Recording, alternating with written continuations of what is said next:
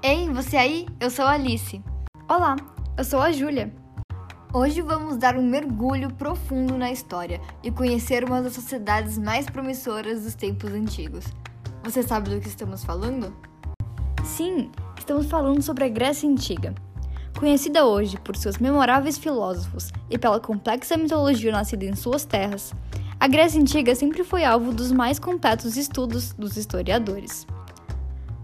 Não é surpreendente que a Grécia tenha se tornado uma das sociedades mais desenvolvidas dos tempos antigos. Uma combinação de características geográficas e sociais encurtou o caminho para as conquistas do grego.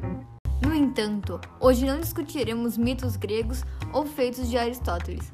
Hoje teremos uma visão mais ampla sobre as duas diásporas gregas, que destacou importantes transições na sociedade grega e também mudou a forma como a sociedade se desenvolveria.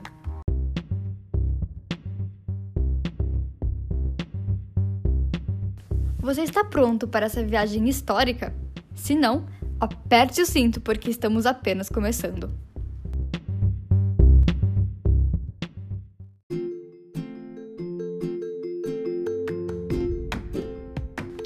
O território grego encontra-se na Península Balcânica e tem a história de seu povoamento preenchida pela ocupação de diversas populações.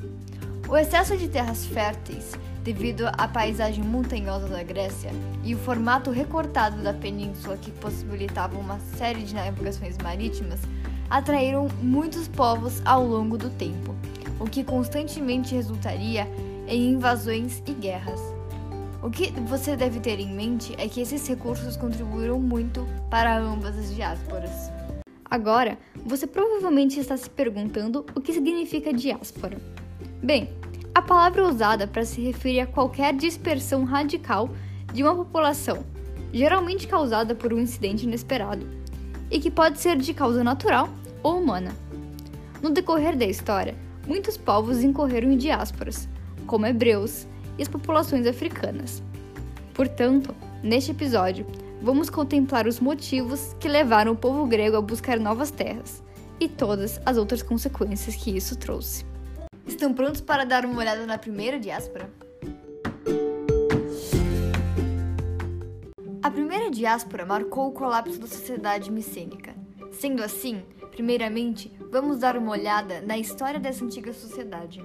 Os primórdios da formação da população da Grécia Antiga aconteceram entre 1650 a.C.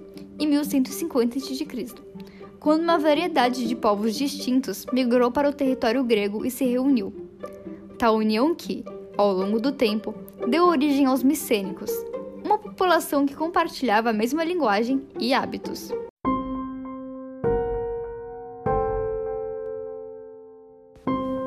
A virada na linha do tempo micênica ocorreu no final do século XII, com a chegada dos dóricos, povo que, conhecido por ter um caráter violento, invadiu e se apropriou de seu território.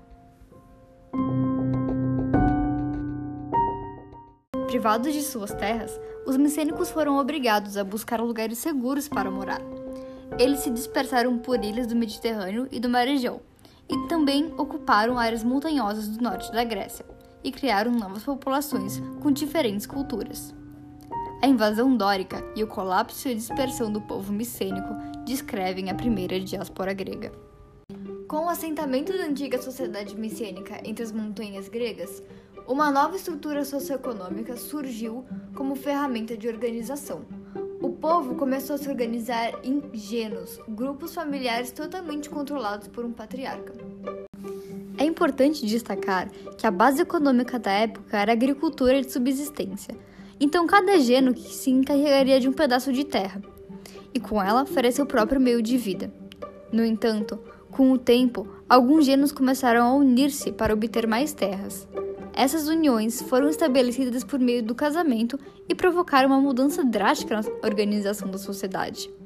O que antes era uma sociedade formada por um patriarca que governava sua família, tornou-se uma organização governada por mais de um patriarca, de diversas famílias. Essas organizações mais amplas ficaram conhecidas como frátrias, e com elas o conceito de propriedade privada foi elaborado. O surgimento das frátrias, juntamente com uma explosão demográfica, tornou as terras agrícolas escassas a todos. Tal escassez causou constantes disputas e uma consequente polarização de poder. Nesse cenário, algumas frátrias obtinham a maior parte das terras, enquanto a outra parcela da população buscava mais terras em um ambiente montanhoso muito restrito. Você pode ver que estamos chegando à segunda diáspora, não? Frente à falta de terras disponíveis e às escassas possibilidades de construir um futuro, muitos gregos se engajaram em um movimento de migração para ter a chance de, adquirir terras. Como o sul da Grécia já estava colonizado pelos imponentes dórios, a grande maioria navegou para o sul da Península Itálica, colonizando um território estrangeiro. Este número massivo de migrações ocasionou a segunda diáspora grega.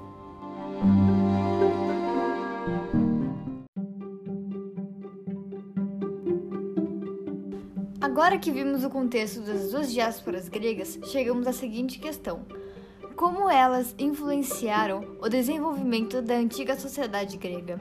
Bem, como foi apresentado, a primeira diáspora motivou uma redefinição da antiga organização social, influenciando a concepção de um novo padrão de governo, o patriarcado, e promovendo a posterior criação de cidades-estados.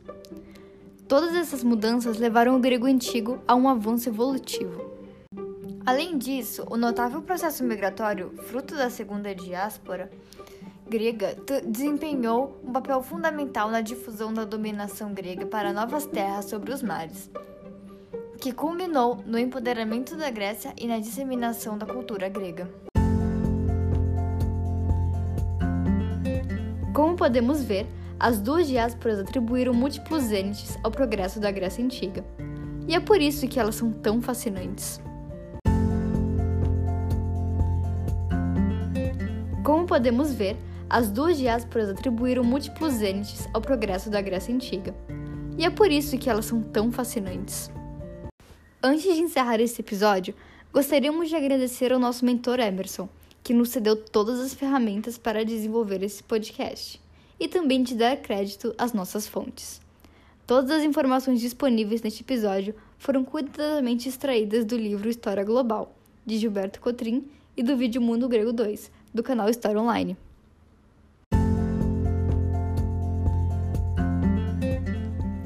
Agradecendo o nosso apoio e acreditando as nossas fontes, encerramos agora este episódio da História do Mundo. Até o próximo capítulo!